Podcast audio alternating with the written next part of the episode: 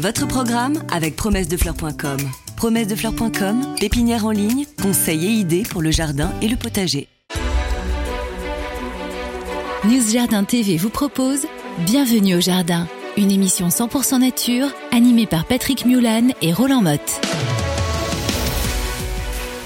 Eh bien bonjour à tous, nous sommes euh, pratiquement le dernier jour d'octobre puisque c'est samedi 30 octobre, il reste plus qu'une seule journée on est déjà bien rentré à l'intérieur de l'automne. Eh bien, c'est toujours agréable. C'est vrai que c'est une jolie saison. On dit toujours l'automne en pente douce, tout ça, mais c'est vrai. Il y a quand même des couleurs qui vont arriver. Il y a des moments de transition et on va se faire un plaisir d'une heure tous ensemble, comme d'habitude. Je vous rappelle donc, vous êtes sur le podcast News Jardin TV. Vous pouvez l'avoir soit en audio, soit en vidéo. Et nous sommes au moins deux à vous présenter cette émission parce que j'ai le plaisir de vous présenter notre ami Roland. Bonjour Patrick, bonjour à tous et oui, on sera au moins deux à écouter. Voilà. non, non. Franchement, vous êtes de plus en plus nombreux à être à l'écoute. Ça fait vraiment un grand, grand plaisir. Et puis, donc, Roland, notre jardinier de Vitel est là, bien campé. Et nous sommes quel jour aujourd'hui? Je disais le 30 octobre, bien sûr, mais il y a 303e. Oui, il reste 62 jours avant euh, de faire la fête au Nouvel An. J'ai calculé. il est obsédé par ça euh, entre Noël et le jour de l'an. De toute façon, je peux vous le dire tout de suite, entre Noël et le jour de l'an, bah justement, on fera la fête et nous, on vous laissera pendant une quinzaine de jours pour respirer un tout petit peu et nous aussi pour nous permettre de faire cette fête de fin d'année, donc huitième jour du signe astrologique du Scorpion neuvième jour du mois de Brumaire. Ouais, c'est hum, brume, les brumes, hein, c'est pas terrible. Dans le calendrier, calendrier républicain français, qui est le jour de Eh bien, du sorbier torminal, Sorbus torminalis, un bel arbre de nos forêts, nos forêts plutôt euh, de, pas de plaine, mais pas loin, de Alors il l'appelle, il l'appelle la lisier, hein, la lisier, son vrai oui, nom oui. Euh, français. Alors c'est vrai qu'on en parlera de ça, des noms botaniques ou français, etc. C'est toujours un petit peu compliqué. D'ailleurs, je crois qu'il a même d'autres noms. Hein. Le sorbier euh, torminal, on peut l'appeler comment Qu'est-ce qu'il a comme nom encore euh, je, On, on l'appelait le, oui, mais c'est vrai que moi je disais le sorbier terminal, mais bon, c'est vrai que c'est l'alisier, l'alisier. Euh, non, j'ai pas d'autres noms encore sous le coude. Est-ce que j'ai d'autres noms? Bah, moi non plus. Bon, euh, bah voilà, bon, on va l'appeler, on va l'appeler comme ça. C'est bien aussi l'alisier. Alors, Alors, à pas confondre avec l'alisier blanc, hein, évidemment, parce qu'on trouve les deux dans nos forêts. Donc c'est une plante qui euh, avait été euh, par erreur classée dans le genre Cratégus, c'est-à-dire les aubépines, par Monsieur Linné. Et alors attention, accrochez-vous aux branches, c'est un botaniste autrichien qui s'appelle qui s'appelait plutôt Heinrich Johann Nepomuk von Kratz, Kranz même d'ailleurs, qui, euh, oui, en 1763, donc dix ans après Linné, a vraiment trouvé que c'était une plante qui faisait partie du genre Sorbus. Alors, on est sur un arbre qui pousse pas vite, mais qui peut devenir grand hein, quand même. Oui, quand même 25 mètres à peu près, avec Ouais. un, un bon, un bon tronc, une circonférence de, allez, 2, 2 mètres, 2 mètres 50 à peu près. Ah oui, donc- Quand il est, oui, quand il est balèze. Oui, de diou, mais de robuste, mais, mais pas si évident d'en trouver des si gros parce que son bois est intéressant, donc on va le couper euh, pour faire euh, des, de, de la musique, enfin des instruments de musique, pas pour faire de la Ah, tu musique. l'as fait, t'en as coupé. Oui, j'en ai coupé lorsque j'étais, euh, il y a très longtemps, tu n'étais peut-être pas né, si quand même. lorsque j'étais bûcheron dans les Vosges, mais enfin les Vosges du bas, donc euh, dans la plaine des Vosges, et là on avait pas mal d'alisiers torminales, mais qui poussaient plutôt en isolé. hein. Il n'y avait pas des grandes bandes d'alisiers. Alors c'est pas euh, évidemment une plante de jardin, mais on vous la donnait comme plante un petit peu d'aujourd'hui. Il faut savoir une chose, c'est qu'en forêt de Fontainebleau, cet alisier s'est hybridé en fait avec un autre sorbier, hein, le sorbus aria, le sorbier des oiseleurs, des oiseaux aussi on dit, et c'est une nouvelle espèce qui est est née et qu'on appelle l'alisier de Fontainebleau, qui s'appelle Sorbus latifolia et qui est connu depuis le XVIIIe siècle. Donc comme quoi la nature fait toujours des choses évoluer et on va aussi évoluer en revenant un petit peu en arrière avec un anniversaire du 30 octobre 1830. 30 octobre 1830, c'était François Crépin, l'ami François, on l'appelait, hein, je Ah crois, bon, dans son, dans village. Euh, C'était un, un botaniste belge hein, qui est pourtant né en France, à Rochefort, et qui était spécialiste des roses et qui a dirigé, on va dire, le jardin botanique euh, de Bruxelles. Et il a aussi décrit des rosiers hein, comme Rosa davidi, Rosa giraldi et Rosa vicuraiana. Alors Rosa C'est vicuraiana, qui celui-là? Oh, il connaît pas ça. C'est qui ça? Vie quoi T'as dit déjà le nom? Rosa vicuraiana, D'accord. c'est la base de tous nos rosiers grimpants. Ah merde Ah oui, quand même. Comme tu dis. Ah oui. Hein donc voilà. Et il a fait aussi Rosa Souliana, enfin, etc. Donc il a vraiment travaillé sur les roses. Alors bien sûr, on va pas arrêter cette petite présentation sans vous dire un ou deux dictons. Aujourd'hui, c'est la, c'est la quoi, la Sainte Bienvenue dominicaine. Oui. Ah non, pardon, Sainte Bienvenue qui était une dominicaine, excusez-moi, qui est décédée en 1292, c'est pour ça que j'avais un peu oublié. Puis Maeva aussi. Alors qu'est-ce que tu nous as fait comme dicton? Eh bien, à la Sainte Maëva, des boutures encore et encore tu feras. Moi, je me Donc- suis pas foulé, là, ça non, va. non, mais il a signé, en plus, il l'a signé Roland Motte, hein, c'est un dicton spécifique. À la Sainte Bienvenue, couvre les plantes frileuses ou gare à la déconvenue.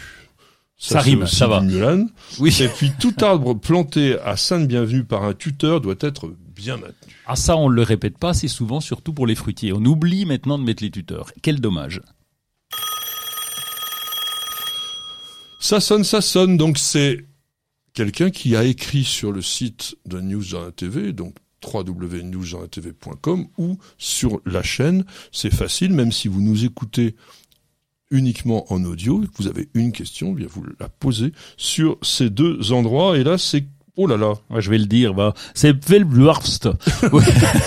Velblurst. Il y a beaucoup aussi de pseudo. Alors c'est E P-V-E-H-R-U-L-S-T, imprononçable bien sûr, mais je pense que sa question est intéressante. La question est claire, comment éliminer les algues dans un grand bassin où j'aimerais pouvoir nager? L'oxyde de zinc est-il une solution, mon cher Patrick? Alors moi, ce qui m'a très étonné, c'est comment on peut penser qu'un produit, une substance, comme l'oxyde de zinc qui est insoluble, puisse être utilisé contre les algues. Oui, puis Par après, ailleurs, c'est un produit super toxique quand même, l'oxyde de zinc, et qui est même d'ailleurs interdit dans tous les milieux fragiles comme les étangs. Et en plus, si vous voulez faire une baignade, on va dire naturelle, je pense que c'est un peu ça, c'est pas du tout comme ça qu'il faut s'y prendre.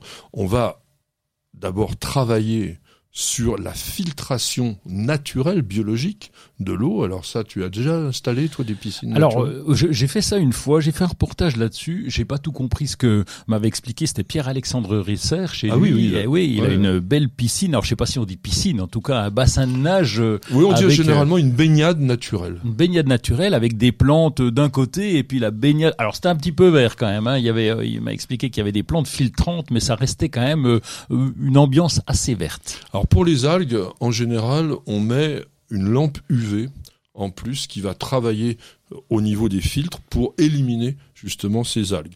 Alors il faut avoir tout un circuit pour que ça fonctionne bien, de façon à ce que ça passe dans les différents filtres, que les plantes aussi fassent leur boulot.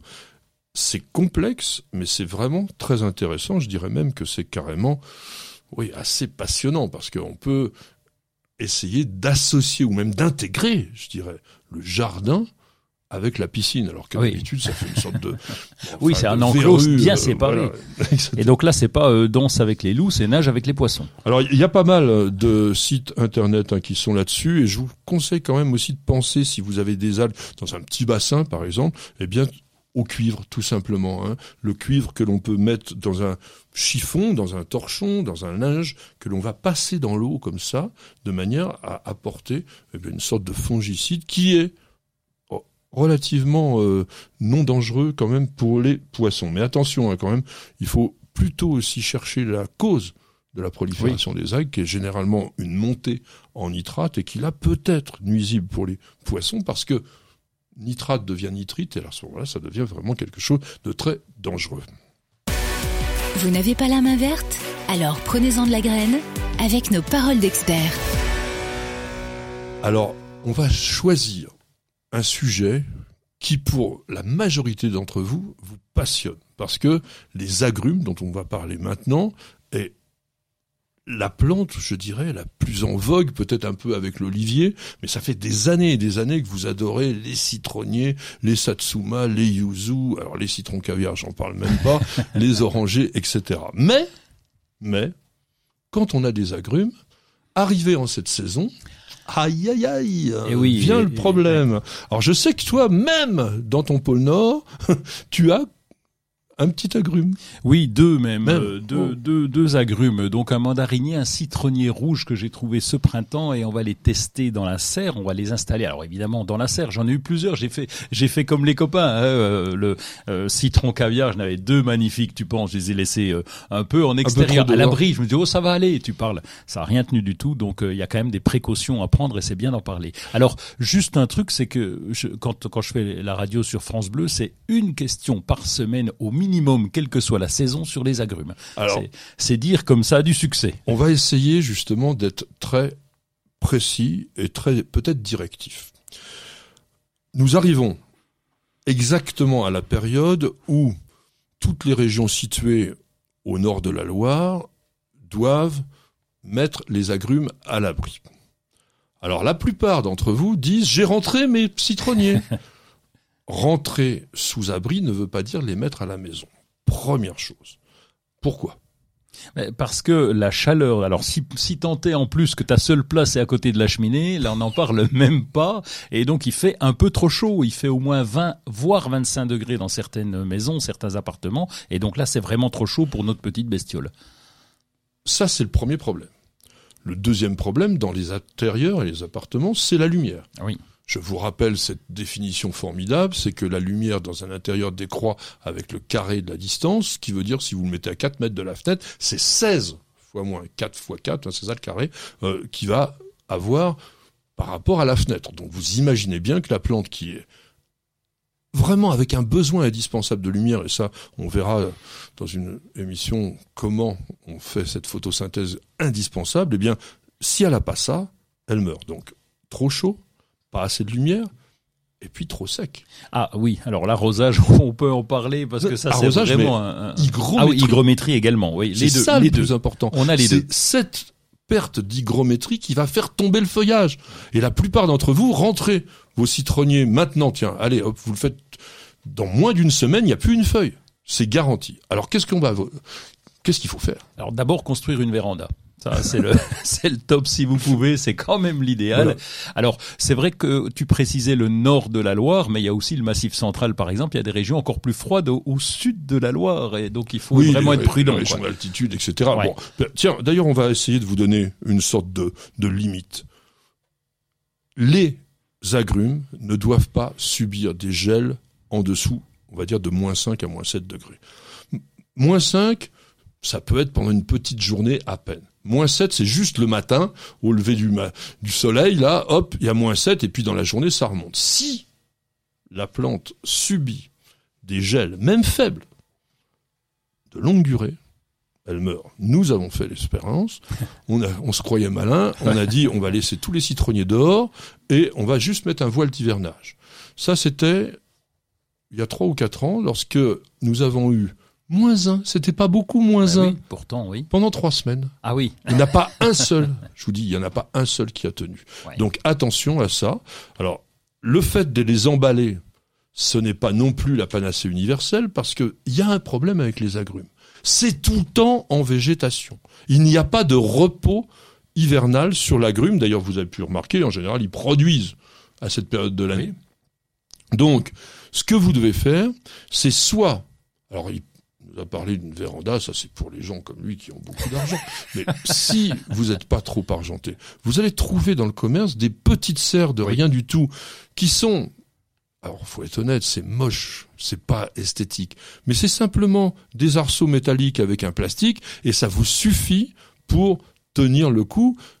Vous doublez éventuellement avec du plastique bulle quand la météo vous dit qu'il va pas faire très très chaud, et puis après, on est quand même un peu tranquille. Alors, est-ce que tu connais un agrume qui serait vraiment très résistant au froid? Poncirus trifoliata. J'en avais vu dans un jardin, un jardin où ça pelait, hein, c'est un, un vrai jardin qui euh, où qui fait froid. Et Poncirus trifoliata. Alors là, ça se mange pas, mais qu'est-ce que j'avais trouvé cet arbre joli avec des épines? Allez, longues comme ça. Au moins, au moins. Non, mais c'est vrai que Des très épées. Et mais mais c'est très joli et ça tient sans problème. Alors je sais pas jusqu'à combien il tient, mais Moins ça devait 20. être moins à moins 20. Ouais. Oui, alors sans problème. Très jolie floraison. Oui. Exactement comme celle de l'oranger ou du citronnier, magnifique. Fruit, alors qui est pas terrible à voir, hein, ça fait comme une sorte de mini orange, mais ce poncirus, il est ultra utile parce qu'on l'utilise quasiment toujours comme porte-greffe. Oui. Justement pour les régions où la plante nécessite d'avoir un petit peu de, de, bah, de froid, on va dire. Alors, vous avez aussi, alors là on n'est plus tout à fait dans la même catégorie, le bigaradier, donc l'oranger amer. Lui, moins 6, moins 7, ça lui fait pas peur. Alors que le citronnier, qui est la plante la plus couramment cultivée par les amateurs au niveau des agrumes, lui, à partir de moins 3. À partir de moins 3, il commence à avoir des agressions alors sur les très jeunes rameaux et puis sur les feuilles. Donc attention. Et puis, n'oubliez pas, je vous ai dit que c'était une plante qui était en permanence en végétation. Donc on continue à l'arroser régulièrement et même à la nourrir avec un engrais spécifique. Bienvenue au jardin. Patrick Mulan, Roland Motte. Alors nous avons beau arriver en fin d'année et peut-être pas être dans la période la plus excitante pour les jardins, il n'empêche qu'il y a quand même des nouveautés, parce que d'ailleurs on est dans une période intéressante pour les plantations et donc il peut y avoir des plantes nouvelles, etc. Alors qu'est-ce que tu nous proposes comme nouveauté? Ben oui, c'est pas dans les plantes, mais c'est euh, un, euh, un petit peu. C'est le Rustica Junior, Rustica Junior, et donc c'est euh, c'est une, une, un joli magazine où on connaît tous Rustica depuis 1928 pour les plus anciens d'entre nous, et donc ce Rustica Junior s'adresse aux enfants de 7 à 12 ans. Le premier numéro est sorti il y a bien longtemps maintenant, c'était le 28 septembre, donc c'est automne. Ça, quand même. Beau petit cadeau pour euh, Noël, euh, puisqu'on peut offrir un abonnement à ses enfants, à ses petits-enfants. Et puis, il y a, y a, quatre rubriques euh, intéressantes dans ce Rustica Junior. C'est les aventuriers du jardin, les histoires de savoir, les sciences comme par magie, et puis la zoologisterie avec le do-it-yourself. Donc, on va faire plein de petites choses pour attirer les, les petites bestioles du jardin. Puis, il y a des BD, il y a des quiz. Enfin, c'est très ludique, c'est vraiment fait pour les enfants, c'est plutôt sympa. Je me demande même si c'est pas un peu aussi fait pour les parents, parce que ça permet de reprendre un petit peu les bases de temps en temps, notamment lorsqu'on vous fait euh, des petits trucs de science, un peu comme on vous fait aussi dans notre émission. Alors moi, mon choix, ça sera quelque chose qui est plutôt réservé aux professionnels, mais je voulais simplement signaler que une société qui s'appelle Inoculum Plus a créé les premiers biostimulants à base de champignons mycorhiziens fabriqués en France. C'est-à-dire que, par exemple, on connaît une grande société euh, qui s'appelle Premier, Tech en France, qui est d'origine française au départ, mais qui maintenant a des capitaux canadiens, est devenue, on va dire, l'entreprise numéro un au niveau des mycorhizes. Mais ça, c'est des mycorhizes canadiennes. Alors, Inoculum, eux, ils ont créé donc deux euh, produits qui ont été bah, non seulement testés, mais surtout avec une autorisation de mise sur le marché, quelque chose de très sérieux, puisqu'il faut passer des tests, etc. Et donc, ces deux produits s'appellent Asteria et Temis.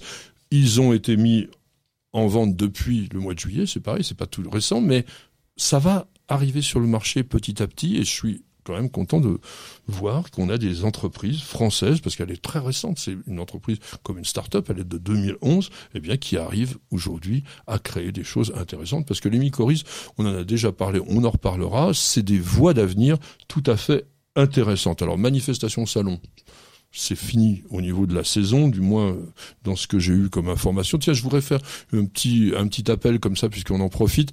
Si vous avez si vous êtes organisateur ou si vous connaissez une fête des plantes ou un salon jardin très intéressant, envoyez-nous quand même assez à l'avance, on va dire au moins un mois, voire un mois et demi, votre information de manière à ce qu'on puisse l'absorber, la traiter et pouvoir en parler. Alors, coup de cœur, mon cher Roland Oui, coup de cœur avec les jardins éphémères qui ont lieu chaque année. C'est le 18e jardin éphémère de la ville de Nancy sur la place Stanislas, qui, comme tout le monde le sait, est la plus belle place du monde. et donc, c'est Pierre Didier Jean qui fait ça, le responsable des espaces verts avec toute son équipe. Ils sont adorables, ces gens-là. Et c'est un jardin en forme de goutte d'eau. Donc, pour expliquer un petit peu l'eau, chaque fois, il y a, il y a un drone qui passe au-dessus. On peut voir ce jardin de haut qui est magnifique magnifique.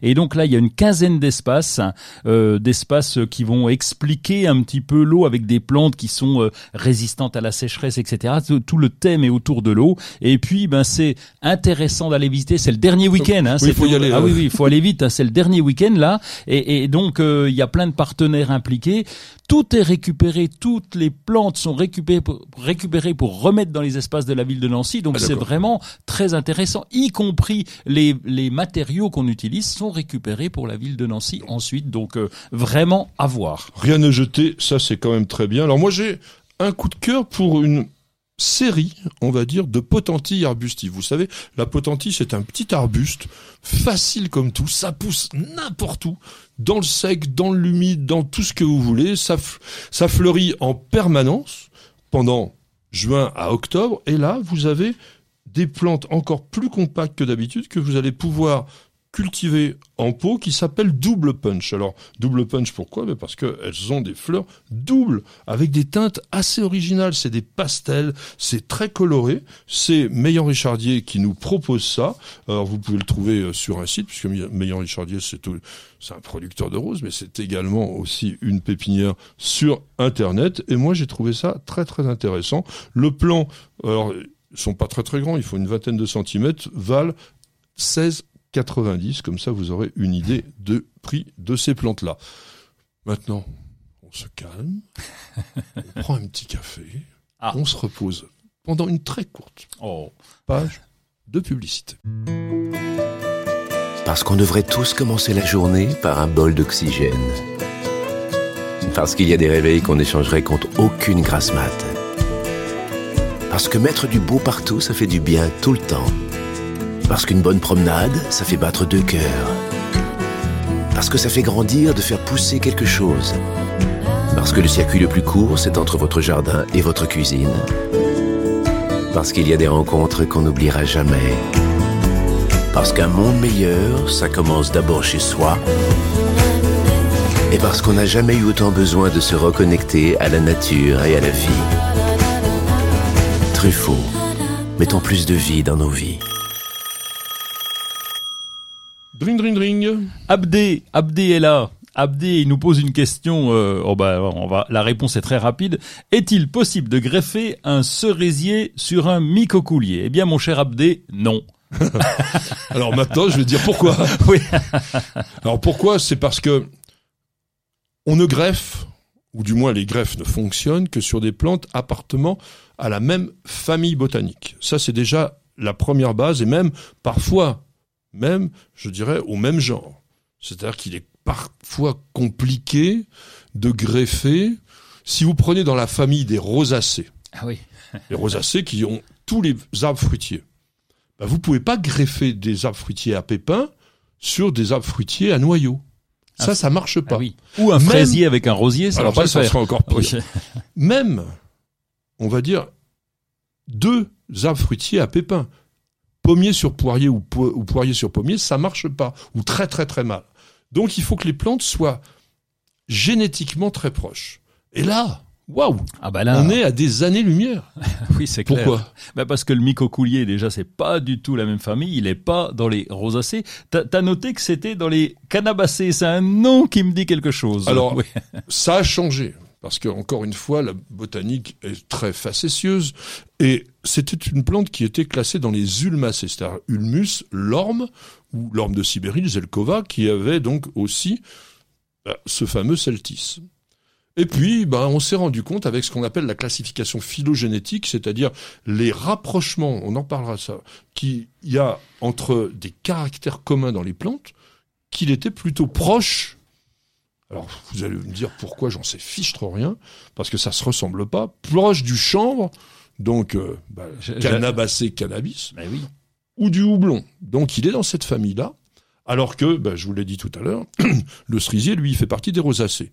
Donc, il est totalement, non seulement impossible, mais ahurissant, je dirais, d'imaginer que l'on peut faire ce type de greffage. On peut faire l'essai, mais ça donnera rien. Vous cherchez la petite bête? Toutes les réponses dans le dossier de Bienvenue au Jardin.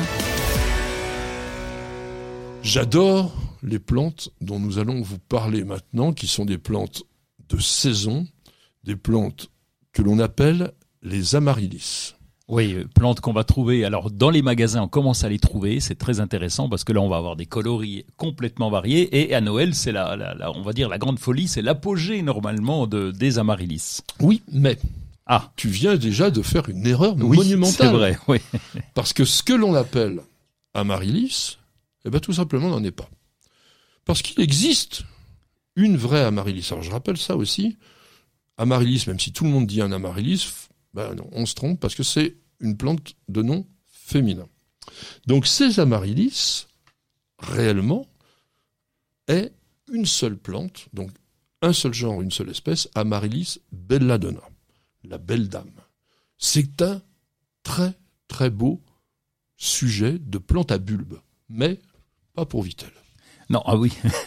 bah l'autre aussi, Hypeastome, c'est pas mieux non plus. Hein, donc quoi? J'ai oublié le R. Hypeastrom. Je l'avais piégé encore une fois. Donc t'avais fait une faute. Bon, sur Amaryllis belladonna, il faut quand même dire, on l'appelle parfois la croix de Calatrava.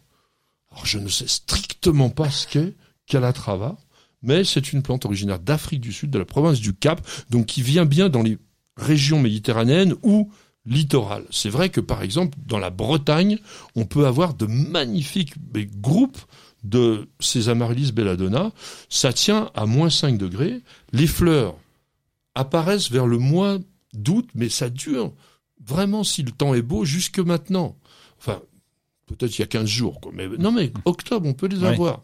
C'est des entonnoirs, alors qui ressemblent effectivement, quand on les regarde de loin, à ces fameux hypastromes dont on va parler après, qui sont rose pourpre et parfumés. Et donc c'est quand même vraiment une plante intéressante si vous avez la possibilité de les mettre dans un endroit qui leur convient, sol drainant bien entendu. Alors maintenant, parlons des amaryllis que tout le monde connaît et qui sont donc du genre hypéastrum. Oui, parce que juste un truc, si tu te pointes en magasin pour dire euh, je voudrais des hypéastrums, le vendeur va souvent courant, donc euh, on a intérêt à dire amaryllis. D'ailleurs, tout le monde l'appelle amaryllis. On aura contribué à sa formation, ah, quelque chose que tu es vraiment expert. Non mais voilà, faut pas avoir peur des, des réalités. D'ailleurs, il y a une grosse différence entre amaryllis belladonna et les hypéastrums, c'est qu'ils viennent pas du tout des mêmes régions. On a parlé Afrique du Sud pour Amaryllis, Hypeastrum, c'est sud-américain. Alors, on est quand même sur des plantes beaucoup plus frileuses qui vont rester là complètement en intérieur. Comment cultives-tu D'abord, j'en profite. Oui, tu as raison, ils viennent des Caraïbes, donc pour le laisser dehors, euh, on, on, repassera. Hein. D'abord, on en profite parce que c'est vrai qu'aujourd'hui, on trouve des... des... Oh zut, je vais pas le dire, tant pis, des amaryllis. Pardon, euh, tant pis. Appelons-les amaryllis. On, va appeler amaryllis, c'est bien avec des hampes florales, mais avec des fleurs qui font au moins 20 cm, qui, enfin, il y en a au moins 4 ou 5. Euh, tu, tu dis, on, on nous dit, faut couper la hampe florale quand c'est fané, mais c'est jamais fané des fois. Il y a toujours des boutons qui repartent, c'est vraiment impressionnant de voir le nombre de fleurs qu'on a aujourd'hui. Alors ce qui est rigolo, c'est d'abord c'est une plante bulbeuse. Et pour obtenir ce que vous propose notre ami Roland, il faut acheter un gros bulbe. Et plus il est gros, plus il est cher malheureusement. La particularité d'Hypeastrum, c'est qu'il va faire sa hampe florale avant les feuilles. Ou du moins, il peut y avoir les prémices du feuillage, mais la fleur arrive. C'est un avantage énorme parce que vous êtes absolument certain d'obtenir une fleur. Vous achetez un bulbe, même si vous le mettez sur un verre d'eau, il va de toute façon vous donner la fleur. Je vous déconseille de le planter comme cela parce que la plante, si vous lui donnez pas à manger, si elle n'est pas en terre, elle va perdre toute sa substance. C'est-à-dire que le bulbe, qui est un organe de réserve, a suffisamment pour pouvoir favoriser la floraison, mais pas pour pouvoir redémarrer une nouvelle végétation. Donc si on veut démarrer une nouvelle végétation, on plante en pot. Et comment? Alors on va pas l'enterrer trop, c'est ça le, le, hic par rapport à nos tulipes traditionnelles, bulbes traditionnels que voilà. Et lui, on va l'enterrer pratiquement, allez, on va dire presque à moitié. Hein. Je, tu, vas, tu vas me dire juste. On met ce que j'appelle jusqu'à l'épaule. Quand vous avez un bulbe, vous avez donc un, une base relativement étroite, ça grossit et puis ça se met à resserrer. Et à cet endroit où ça commence à être plus petit, on s'arrête. Et la plante et toi, émerge. tu dis à l'épaule. regarde comme on est carré, nous c'est pas vraiment le cas, quoi. Oui. Eh ben, bon, oui, Ils sont comme ça. Non, mais c'est pour qu'on puisse se rappeler. On va dire donc dans la partie qui commence à être plus réduite, on va s'arrêter. Sol extrêmement drainant, c'est absolument indispensable. Pourquoi? Ben, Parce que c'est un bulbe, et si vous avez un substrat qui est trop compact, si vous arrosez trop aussi, vous allez avoir de la pourriture. Donc ça c'est vraiment important. Et puis, vous pouvez le serrer. Ça, c'est une petite technique que je vous conseille. C'est pas une plante gourmande. C'est une plante qui n'a pas besoin de grand chose. Donc, en la mettant dans un pot où il y aurait un petit centimètre de chaque côté autour du bulbe, ça suffira. Parce que si vous lui donnez trop à manger, ben, qu'est-ce qu'il fait? Oui, il va faire des feuilles, le beau... ah oui, tu penses, et puis il va oublier ses fleurs. Alors par contre, juste un conseil quand même très pratique, c'est un pot stable, parce que c'est vrai qu'on a quelquefois des pots de culture plastoc là, et, et donc euh, c'est pas terrible. Il faut que ça soit élégant. Oui, non, non, mais t'as raison, parce que la rampe florale, elle peut atteindre 60 à 80 cm de hauteur. Donc si on met un tout petit pot et puis que ça tient pas le coup, boum, ça tombe par terre et ça serait quand même dommage. Alors, ce que vous vous posez comme question la plupart du temps, c'est qu'est-ce que je vais faire de ça après la floraison oui, ça c'est le plus important, je pense, parce qu'une fois qu'on a coupé, la floraison est terminée, les fleurs sont fanées, on va couper l'arme florale à 2-3 cm de, de, la base du bulbe à peu près, et on va laisser les feuilles. Alors surtout, ça c'est l'élément essentiel, c'est laisser les feuilles pour que le bulbe reconstitue ses réserves. Et là, on continue l'entretien correctement, et puis on attend que les feuilles jaunissent. Ça va. Alors ça sera dans le courant de, de oui, c'est ça, printemps, fin de printemps même. Hein. Alors c'est exactement ça. Hein. C'est-à-dire qu'il faut que cette plante qui vit, on va dire, un peu en décalé par rapport à nos saisons, puisqu'elle va faire ses feuilles pendant l'hiver et elle va faner au printemps. Donc ne vous inquiétez pas, elle n'est pas fichue pour autant. Mais il va falloir lui faire passer l'été comme si elle se trouvait dans un endroit désertique, c'est-à-dire un endroit où elle a, grâce à son bulbe, les réserves pour l'année suivante. Donc on va pas l'arroser, on va la mettre plutôt si c'est possible dans un coin de balcon ombragé, on l'oublie. Mmh. tout simplement. C'est l'oubli total. Alors, quand je dis on va jamais, j'ai pas dit jamais d'ailleurs, j'ai dit on va pas l'arroser. On va pas l'arroser plus d'une fois par mois. Juste un petit truc pour que ça entretienne la vie. Mais arrivé à, l'automne, alors là on est pratiquement à la bonne saison. On aurait pu commencer déjà en septembre, mais vous pouvez, si vous avez un peu oublié, recommencer, le mettre en végétation et à ce moment-là, on le remet dans la maison, on arrose régulièrement et la plante va renaître tout simplement. Vous n'êtes pas obligé de la rempoter chaque année. Oui, puisque tu viens d'expliquer qu'il fallait un pot étroit, donc euh, à partir du moment où le, pot est stable, ça peut convenir. Alors je, rappelle hein, quand même les plus gros bulbes possibles. Vous allez peut-être trouver ça un petit peu cher, mais si vous faites bien ce que l'on vient de vous dire pour les garder, il n'y a aucune raison que vous ne les ayez pas pendant plusieurs années. Donc au bout d'un moment, vous aurez quand même une belle collection si vous en achetez un tous les ans. Ben voilà, au bout d'un moment, ça vous fait quelque chose de sympa et ça revient quand même très très très facilement. Alors dernière petite chose, on disait pourquoi une amaryllis? Oui. Eh ben parce que tu. Alors moi j'ai une technique simple, hein, c'est dire l'amaryllis va bien?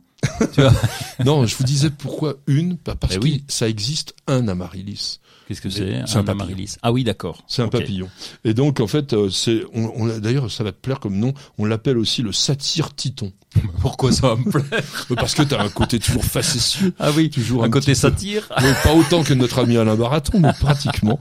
Donc voilà, c'est le satyre titon qu'on appelle Monsieur Amaryllis et ce, ou du moins les plantes que l'on cultive, eh bien, ça sera Mesdames Amaryllis, et qui veulent dire d'ailleurs plante magnifique. Une question de Simone. Alors Simone, que j'aime bien sa question.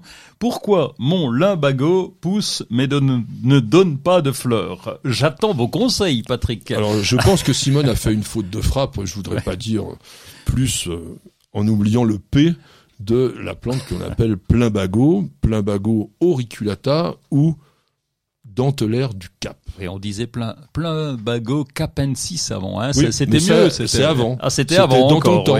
Ah oui, donc. Non, mais soit un botaniste de ah du 21e siècle, quand même. Ah, déjà du 20e, j'ai du mal. Alors 21e, euh, ça va être compliqué. En tout cas, c'est une très belle fleur avec des un, bleu qui est un bleu, enfin plutôt léger, qui est magnifique. Bleu, bleu azur. Ah oui.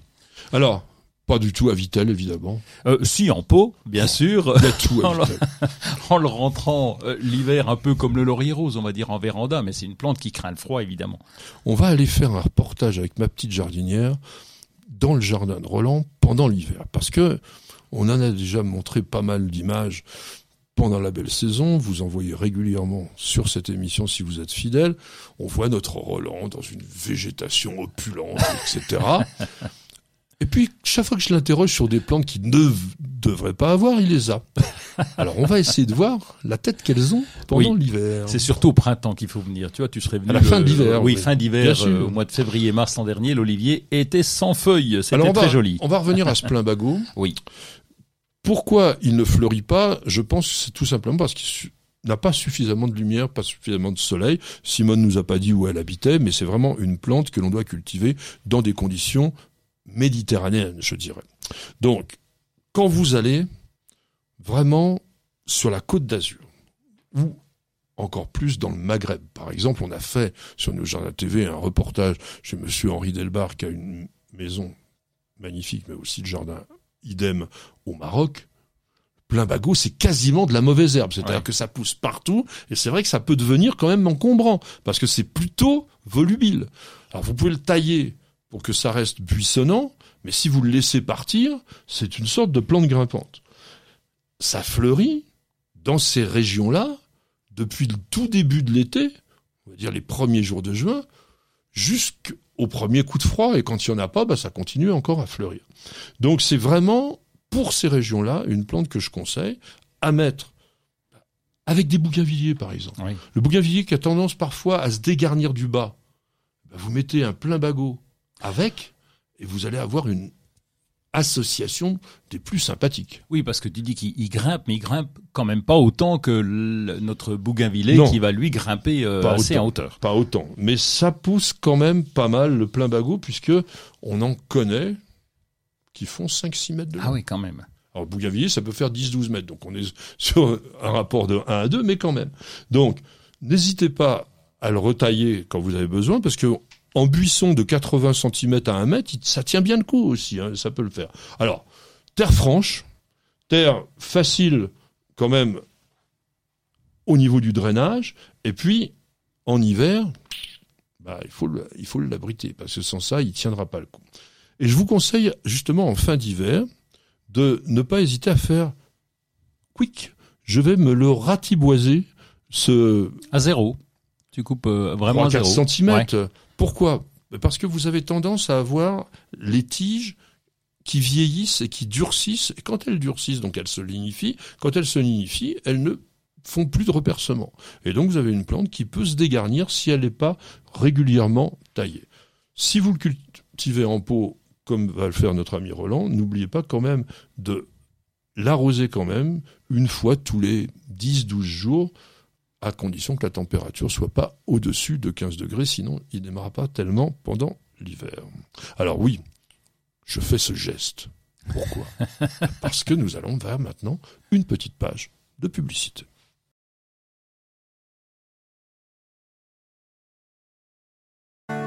Bien que votre pelouse se porte plutôt bien, vous voyez apparaître de la mousse ici et là. Pas de problème, Gazon Pur DCM vient à votre secours. Gazon Pur DCM est un engrais pelouse organo-minéral avec une action indirecte contre la mousse. Cet engrais ne tâche ni les dallages ni les pavés. Gazon Pur DCM, c'est deux en un. Un beau gazon bien vert et en plus, sans mousse. Incroyable ce qu'un mini-grain arrive à faire. Bienvenue au jardin. Patrick Mulan, Roland Motte. Alors, alors, alors, bah oui, même si nous sommes le 30 octobre, il va falloir quand même bosser dans le jardin parce que en cette saison, ben, on vient d'en parler un petit peu, il faut protéger les plantes fragiles, il faut penser déjà à améliorer un peu ces conditions d'ambiance du jardin, il faut peut-être ramasser un peu de feuilles et puis il faut penser au printemps. Oui, il faut penser au printemps, c'est le moment ou jamais. Alors, euh, quand on pense au printemps, on pense déjà les, les boutures. Alors là, les boutures de bois sec, on en parlera. Oui. Mais euh, les boutures de bois sec, c'est le truc qui est simple à faire. C'est un peu tôt quand même encore. Oh, moi je commence assez tôt. Euh, Bon, quand j'ai le temps. Donc 30 octobre, oui, il faudrait attendre le, le, en vrai, le 25 novembre précisément, dans Ah. la nuit du 25 au 26 novembre, Pourquoi parce que à la Sainte-Catherine, tout bois prend racine. Oui, mais c'est pour les plantations. Eh ben non, euh, justement, au départ c'était pour les boutures. Après, ce- le dicton a, été détourné pour les plantations, mais au départ c'était bien pour les boutures parce que c'était la bonne saison pour faire les, les, les boutures de bois sec. Les Bon, boutures de bois sec. Alors, on, on bouture pas tout en bois sec, mais on vous fera un sujet spécifique Oui.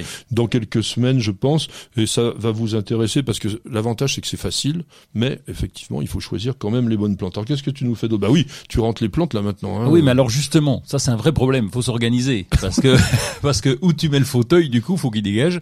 Et pour rentrer les plantes, et évidemment, il y a un bout de véranda, mais comme elle est pas protégée chez nous, faut faire attention. Donc euh, là, c'est une organisation qui est très complexe. Donc euh, il y a moins de place dans la maison. Alors nous, ce qui va être très très complexe, c'est que nous avons pu avoir cette année une végétation très opulente. Euh, vous avez pu le voir d'ailleurs dans une des vidéos qu'on a fait avec ma petite jardinière qui vous présente en détail tout notre jardin, si ça vous intéresse. On avait notamment deux gros pépères bananiers, bananiers des Bicini, qui vont pas tenir le choc. Alors je ne sais toujours pas comment on va les gérer. Euh, non, on peut couper la végétation et garder la souche avec un petit bout de tronc, par exemple. Il va falloir l'arracher, ça veut dire quand même que c'est une plante qui va prendre du volume. On a les fougères arborescentes. Puis le volume du pot, t'as beau ne pas avoir de végétation, t'as quand même la place du pot à la base, et là, ça prend de la surface. Ben, quand c'est ça, Ah c'est oui. ça le problème. Et, et puis il faut des muscles. Je vais encore me faire embaucher sur le coup là. Voilà, il faut Oui. des muscles. On prendra des pots en plastique pour que ça soit Oui. pas trop lourd. Non, parce que nous avons des, des fougères arborescentes dans des pots magnifiques qui Ouais. sont des pots qui viennent d'Asie, mais ils sont épais de 3-4 cm, c'est intransportable. Ça pensez-y quand même aussi quand vous êtes passionné par les plantes, enfin disons tropicales, j'allais dire sauvages, non, tropicales. Il faut adapter les pots à la taille de la plante, et il faut adapter le poids des pots aussi, parce que sinon, ça devient une vraie galère. Alors, la, la véranda, on en a une. Ça sera le cafarnaum des plantes. Ma petite jardinière va avoir les cheveux qui vont se dresser sur la tête, mais on va voir. On essayera d'en garder le plus possible. Alors, vous pourrez calfeutrer aussi la serre si jamais vous avez une météo qui annonce quelque chose de très froid. Dans la véranda, nous, on n'a jamais le gel. Oui. Mais on va maintenir, on va essayer autour de 7, 8, 10 degrés à minima, parce qu'on a tout mélangé. Ah Il y a les orchidées, il y a tout ce monde-là. Là, vous avez les vandas aussi, non? Alors les vandas, justement, 10 degrés, elles vont pas aimer. Ah ben non, oui. On va les rapprocher. Alors ça aussi, sachez une chose, c'est que plus vous êtes près du vitrage, plus il fait froid. Oui. Donc si vous avez les plantes les plus frileuses, vous les mettez le plus près de la maison possible au niveau de la véranda, et puis les autres plus devant. Bon, ça c'est aussi une toute organisation avec les agrumes dont on a parlé aussi tout à l'heure. Alors qu'est-ce que tu nous fais d'autre? Ben, calfeutrer la serre, j'ai trouvé un petit chauffage d'appoint pour la serre avec soufflerie qui se déclenche lorsque la température est à 5 degrés, donc qui va diffuser un petit peu d'air chaud. Donc ça va avec les serres, donc on trouve ça euh, dans le catalogue du serriste. Et donc là, faut bien calfeutrer parce que tu imagines bien que cette température, enfin cette Bah chaleur bah s'en oui, va rapidement. oui, C'est du gaspillage. C'est quasiment du gaspillage. Donc euh, là, on va tout calfeutrer avec de la bâche à bulles. Oui, Euh, voilà, en tout ça, cas sur les ouais. fermetures. On pour avec du double face. Enfin, Oui. voilà, parce que c'est pareil. euh, faut aussi penser que tout ça, il faudra l'enlever au printemps. Ah oui. Donc il faut que ça soit facile à démonter.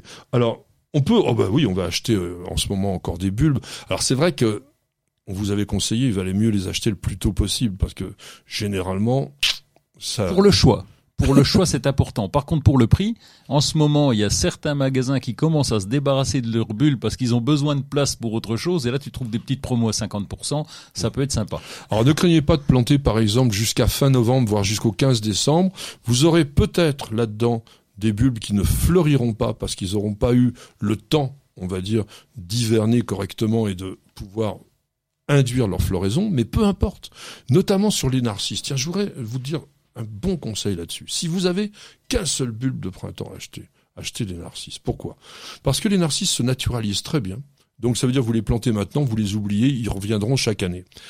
Ils sont toxiques, ces bulbes-là. Donc il y a personne qui les mange. Les mulots, ils en veulent pas. Même les sangliers n'en veulent pas. Donc vous êtes sûr de les retrouver. Et puis ça a un magique dans un jardin. Puis c'est beau, euh, c'est- superbe. Et ça fleurit jaune là tout au début, alors que tu viens à peine de te réveiller de l'hiver. Et t'as ton Voilà. ta pelouse qui est couverte de jaune. C'est superbe. Or, il y en a des blancs et il y en a des roses aussi quand même. Alors, à l'inverse, on va arracher maintenant les bulbes d'été défleuries. C'est-à-dire tout ce qui est dahlia à grosses fleurs. Vous pouvez toujours tenter, si vous n'êtes pas dans le pôle nord de Roland, de laisser les tubercules de dahlia en pleine terre, surtout si votre terre est drainante.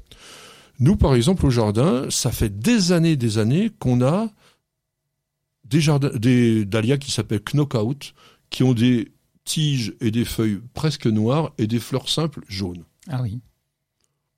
On les laisse, et il a beau faire parfois quand même un peu froid, eh bien, ils reviennent tout le temps. Donc c'est un peu la surprise du moment. Mais en revanche, les canards, les glaïeuls, les bégonias tubéreux, tout ça, si vous les rentrez pas, alors on les rentre comment? Ben, On va les arracher, on va faire en sorte de débarrasser de toute la terre, on va les faire ressuyer, comme on dit en langage jardinier, et puis on va les stocker. Alors, tu t'en fais, toi, des, choses comme ça? Oui, alors on a testé cette année, je vais voir ce que ça donne d'enterrer les dahlias plus profonds, à 25-30 cm. Alors, ça prend du temps. répond pas à ma question, évidemment, Au printemps, bah, si, j'en fais, mais donc on les met dans le garage, mais pour te dire que j'ai mis une cagette dans le garage, c'est pas rigolo. Eh alors, ben, le garage. Ben, justement, mais c'est très intéressant, parce qu'il faut les mettre, justement, soit dans des cagettes, de manière à ce que ça soit bien aéré, soit il y a une autre possibilité, c'est dans des cartons, mais avec de la tourbe sèche. Vous achetez de la tourbe blonde en, bas, en, en balles comme ça, elles sont bien dures, et vous allez mettre un lit de tourbe, vos bulbes, un petit lit de tourbe par-dessus, et ça devrait pouvoir le faire. Alors, il y a aussi, ça, c'est, tu le fais pas toi, mais des, les chicorées Wittloff. Ouais, j'ai essayé, c'est du boulot. Les endives. Ouais, ouais, ouais. Et donc faut arracher la racine, il faut les replanter. Je sais que tu es un spécialiste, t'étais un spécialiste de ça. Hein faut Quand j'étais à l'école d'horticulture, on faisait ça. Oui, ça fait des énormes racines. Donc vous allez arracher déjà ces racines. C'est vrai que c'est un gros boulot. après, il faut tailler l'extrémité de la racine là où il y a le cœur, on enlève toutes les feuilles et on en fait une petite pointe comme ça. Et puis après, on va ratiboiser la, racine pour qu'elle fasse une quinzaine de centimètres et on les met les unes à côté des autres dans un endroit sombre pour qu'elles puissent tout simplement nous faire des belles endives. Donc faites aussi une autre chose en ratiboisant, c'est toutes les tiges d'asperges. Moi, je vous conseille vraiment, il faut les raser et les brûler parce qu'il y a toujours des risques d'avoir des cryocères. Quand on peut brûler. Et donc sinon, euh, c'est déchetterie, oui. On peut acheter des, euh, des trucs pour brûler, non? Très, euh, ben non. On peut faire un barbecue. Ah oui, oui encore. On peut le mettre dans la cheminée. ah oui, à la cheminée, ça, va très bien. Il y a plein de possibilités. On peut se débrouiller. Et puis tiens, dernier truc pour terminer tout le boulot. Hein, vous en avez pas mal déjà pour la semaine prochaine. Coupez tous les rosiers buissons à 40 cm du sol environ, de manière à ce qu'ils puissent passer l'hiver de façon assez esthétique. Sinon, c'est pas toujours bien joli d'avoir un ensemble de, de tiges complètement dénudées. C'est pas vraiment sympa.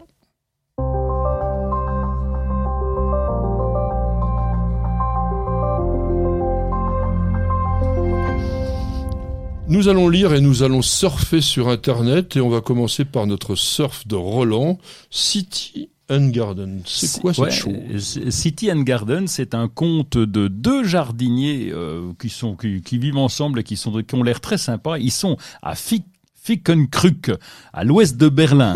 à Fickenkrug, bon, je savais pas que ça existait. En tout cas, ils ont, euh, ils sont sur Instagram, ils ont 1500, euh, allez, 1600 euh, abonnés. il y a 700, plus de 700 publications. ils se définissent un peu comme des jardiniers voyageurs et on a beaucoup de fleurs en gros plan, beaucoup de fleurs sauvages parce qu'ils voyagent beaucoup. Il y a des bulbes, il y a des vivaces. On va suivre leur actualité. Ils ont des petites vidéos en réel, tu sais, les petites vidéos de 15 secondes, 15-20 secondes là qui vont nous présenter les, les plantes de leur jardin. Donc c'est un, un compte que j'ai trouvé sympathique. Alors du coup je m'abonne. Hein, chaque fois. allemand. Et ah oui, mais ça va rien. Là, là, moi je regarde que les images, tu sais. Euh, ah. Je suis pas compliqué. Je regarde les photos, les hashtags et puis j'arrive à comprendre. Alors moi, on va pas faire avec moi que de regarder les images parce que je vous propose deux livres. Un qui s'appelle La petite Bible des plantes aromatiques. C'est pas un livre d'origine française on est chez Glénat, alors c'est pas parce que c'est Glénat que c'est pas français, mais c'est un livre qui a été traduit de l'anglais. Alors il est pas exceptionnel en soi, c'est-à-dire que c'est un livre encore un autre sur les plantes aromatiques. Mais regardez comment la mise en page est faite. C'est élégant, c'est agréable, c'est facile à lire. On a plein de petits conseils sur les choses euh, toutes simples. On a toujours une petite recette qui est avec. La plante est toujours bien aussi présenté. Je dirais. Et ça, je trouve ça vraiment, vraiment sympathique. Et puis il y a des Voilà. petits dessins, ça me va bien ça. Alors en fait, je vous disais une, une bêtise, c'est que c'est pas du tout un truc euh, qui est pas français, non. C'est une ressucée, une encyclopédie. Oui, oui, oui. Une Une encyclopédie qui, est, qui était passée, parue chez Atlas en fascicule. Et en fait, c'est plein de copains à nous qui, a- qui ont écrit en fait cette chose-là.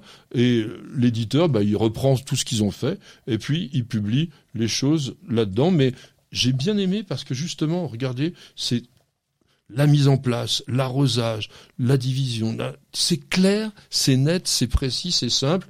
Et puis, bon, bah, si vous êtes débutant, vous pouvez avoir ce livre, La petite Bible des plantes aromatiques chez Glénat.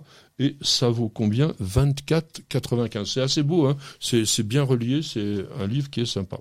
Alors, quelque chose qui va peut-être plaire beaucoup mieux à notre camarade Roland, même si c'est un fanat de plantes aromatiques, ça s'appelle Forêt comestible et haies fruitières, créer un jardin nourricier multi-étagé.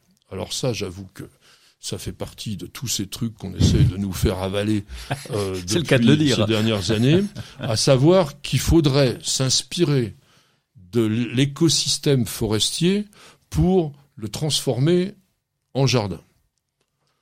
J'avoue être des plus sceptiques en la matière, dans la mesure où, notamment, un jardin nourricier multi-étagé, c'est extrêmement compliqué à faire. Parce que la plupart des plantes comestibles sont des végétaux qui nécessitent d'avoir un maximum de lumière. Donc, si vous plantez des grands arbres fruitiers en arrière-plan et puis des buissons devant, vous allez déjà avoir l'ombrage des arbres sur vos buissons. Et puis les légumes qui vont aller devant vont être aussi ombragés par les buissons. Donc, j'ai plein de doutes. Sauf que, bah, ce bouquin-là, il présente quand même beaucoup, beaucoup de choses. C'est détaillé. Il y a des, des grands, comment on appelle ça, tableaux où on vous donne des indications assez précises. On vous parle de la résistance des plantes. On vous dit comment composer une haie fruitière, etc. Donc, si ça vous intéresse, parce que c'est quand même intéressant, il faut aussi aller dans ces nouvelles techniques, je vous recommande donc de Monsieur Antoine Talin, d'ailleurs que je ne connais pas, mais j'aimerais bien le rencontrer. Forêt comestible et haies fruitières chez Ulmer. Une question de Calmoux. Calmoux, euh, ouais, bon, je vais dire Calmou. Allez. Euh, Calmos, Calmos. Calmos. Calmos, monsieur Calmoux ou madame Calmoux. Eh bien, quelle est la technique pour arracher une plante à racines nues et pourquoi l'arrachage en motte est-il réservé aux espèces à feuillage persistant? Bah, c'est la bonne période où ça va être la bonne période pour effectuer les arrachages à racines nues. Et effectivement, on arrache à racines nues uniquement des végétaux à feuillage caduc. Et pendant la période où ils ont justement perdu leurs feuilles, que l'on appelle la période de dormance. Pourquoi? Bah, Tout simplement parce que, étant en dormance, ayant arrêté son activité métabolique ou presque, eh bien la plante supporte mieux le stress de l'arrachage, surtout quand on arrache, à, on arrache à racines nues, on va avoir des morceaux de racines qui vont se briser, etc.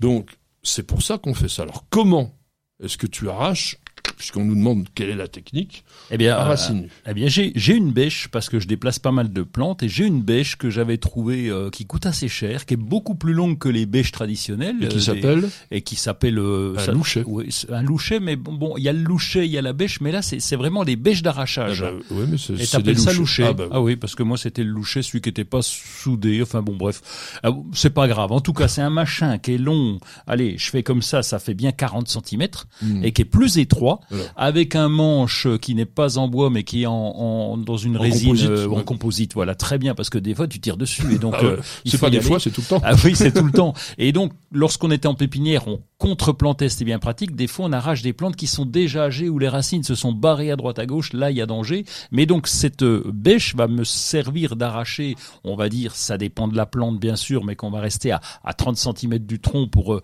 euh, arracher les racines. On va en profondeur, on va soulever. Puis là, ben, j'espère que le terrain sera pas trop lourd. sinon, c'est vrai que c'est compliqué. Alors sinon, c'est vrai que c'est compliqué. De toute façon, ça l'est toujours à partir du moment où les plantes, par exemple, sont pivotantes. Si elles ont un- un- une grande racine qui descend tout verticalement, ben, il faut effectivement ce type d'outil. Et Roland vous l'a bien décrit. Alors pourquoi est-ce que l'arrachage en motte est réservé aux espèces à feuillage persistant? Eh bien parce que les espèces à feuillage persistant ont un métabolisme qui est plus actif même en période hivernale.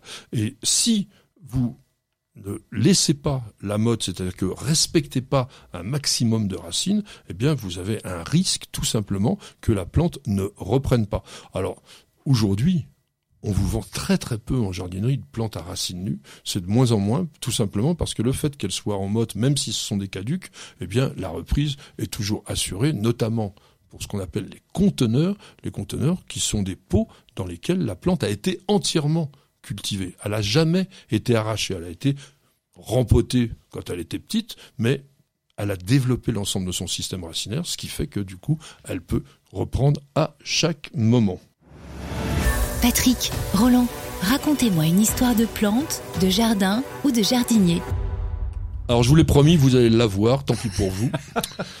Mais c'est quand même assez intéressant. Euh, je vous signale tout de suite que nous allons que survoler le phénomène, ce phénomène étant la photosynthèse, qui est un mécanisme d'une complexité absolument étourdissante. Et quand je dis la photosynthèse, vous verrez qu'il y a plutôt trois photosynthèses. Mécanisme très compliqué, mais vraiment miraculeux, et qui nous permet tous, les uns les autres, l'ensemble des êtres vivants de ce monde, de vivre tout simplement. J'ai une larme à l'œil là presque. Hein. C'est vrai que quand tu le racontes comme ça. Mais non, parce que qu'est-ce que, on va dire, la photosynthèse?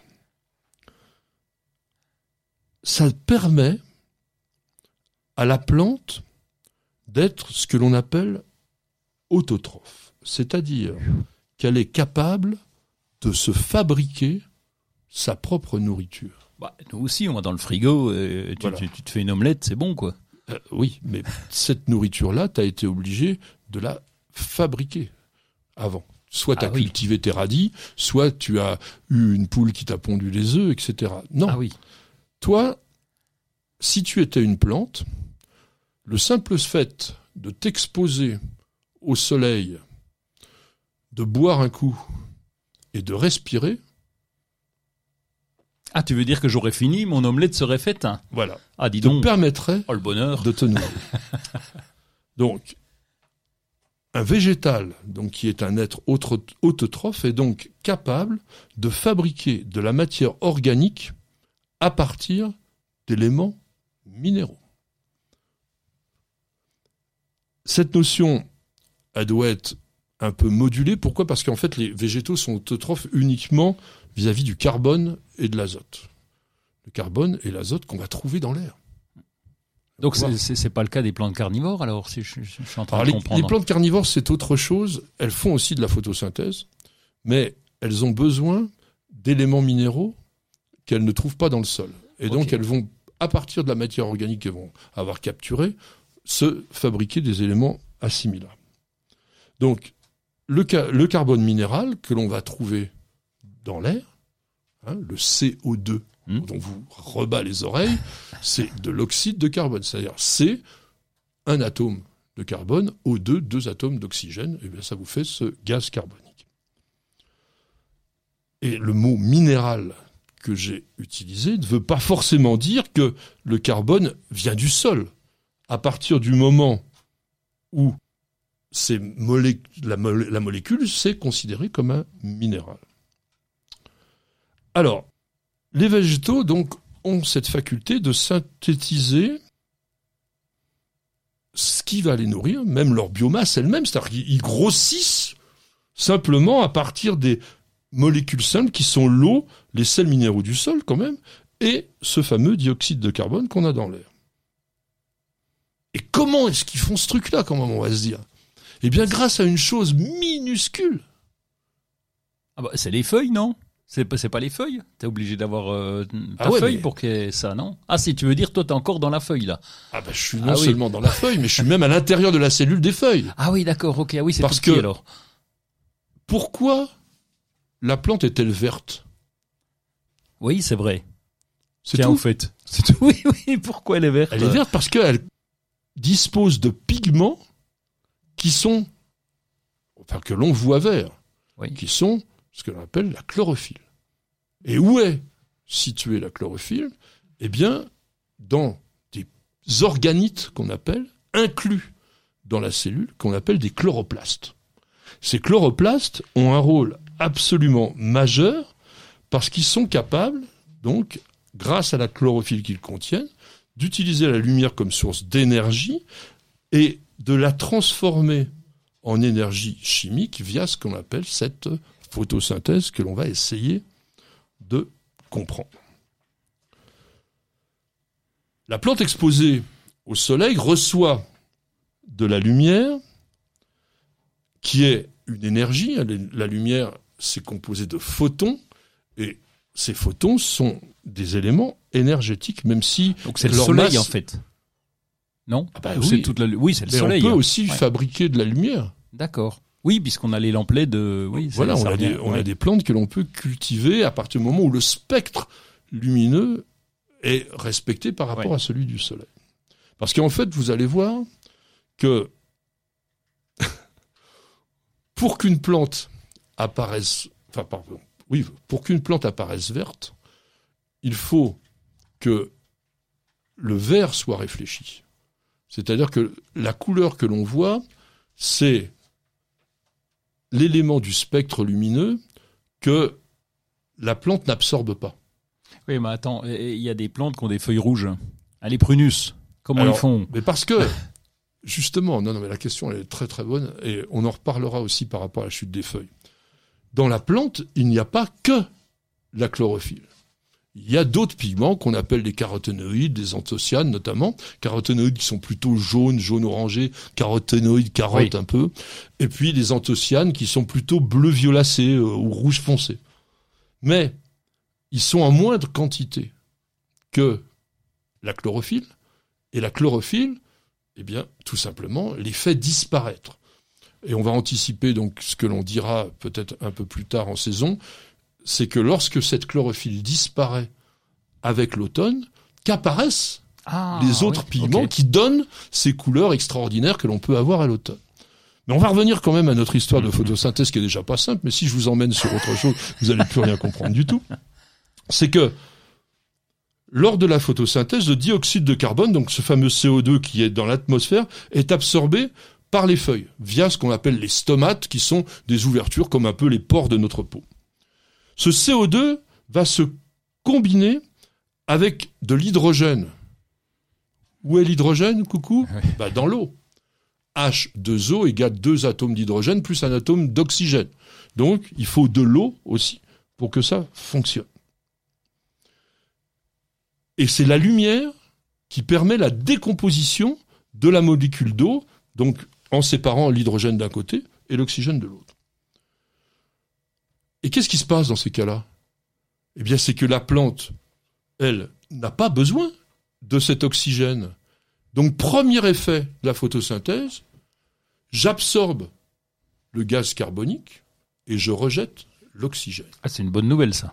Oui. Oui. Donc, ce qui veut dire que la présence des végétaux en masse dans l'environnement génère de la production d'oxygène absolument indispensable à notre survie, même si, même si c'est quand même un oxydant et que il y a des, des défauts si on est tous sur, pardon, si on a trop d'oxygène, plus que les 21% qu'il y a dans l'air, eh bien, on est mal parce que, en fait, à un moment donné, ça devient toxique. Et vous savez que si vous respirez de l'oxygène pur, vous commencez à être un petit peu. On rigole. Ah oui, voilà, on rigole, on devient. Alors, l'oxygène est libéré dans l'atmosphère. Qu'est-ce qui se passe? Eh bien, vous avez des enzymes.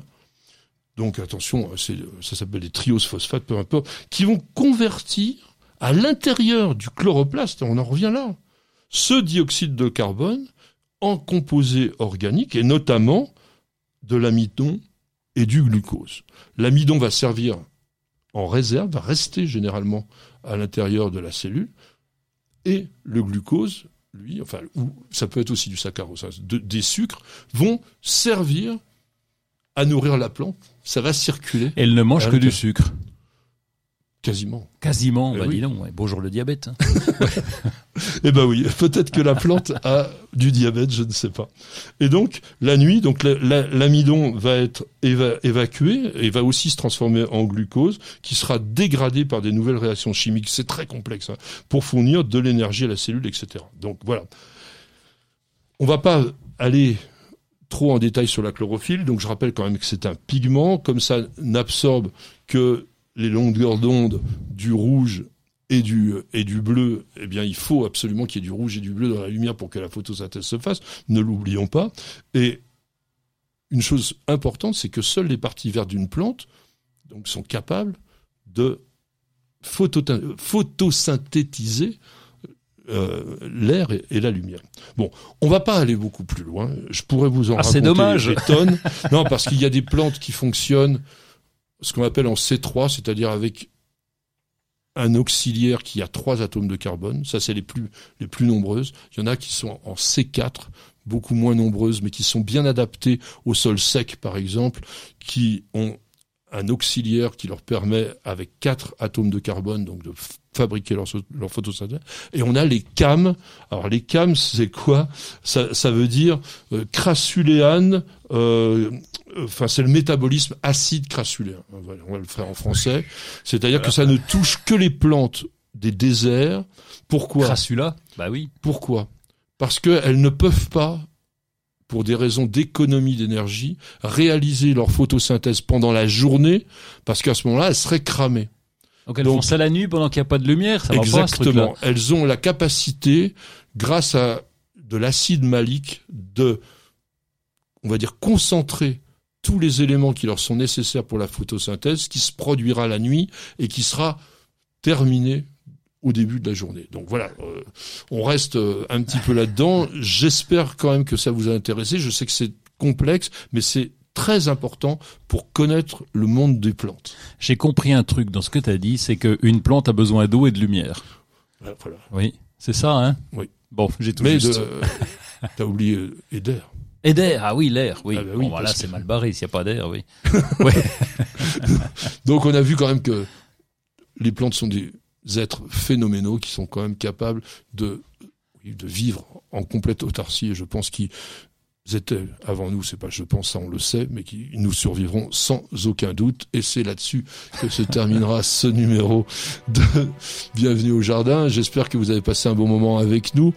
On avait à la technique notre ami Luc qui vous donne le son. hein. Vous avez pu, si vous écoutez l'émission en audio, vous verrez, c'est vraiment de la qualité professionnelle et on leur remercie.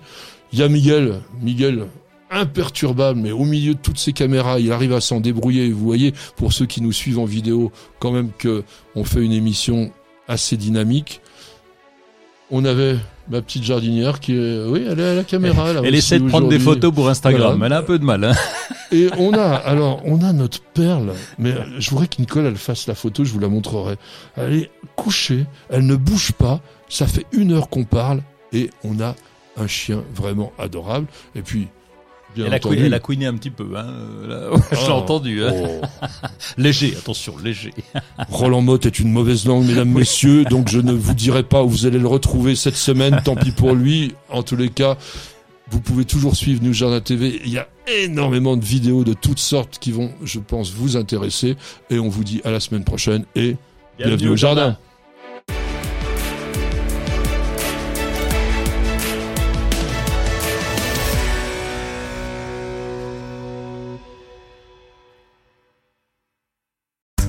Votre programme avec promessedefleurs.com. Promessedefleurs.com, pépinière en ligne, conseils et idées pour le jardin et le potager.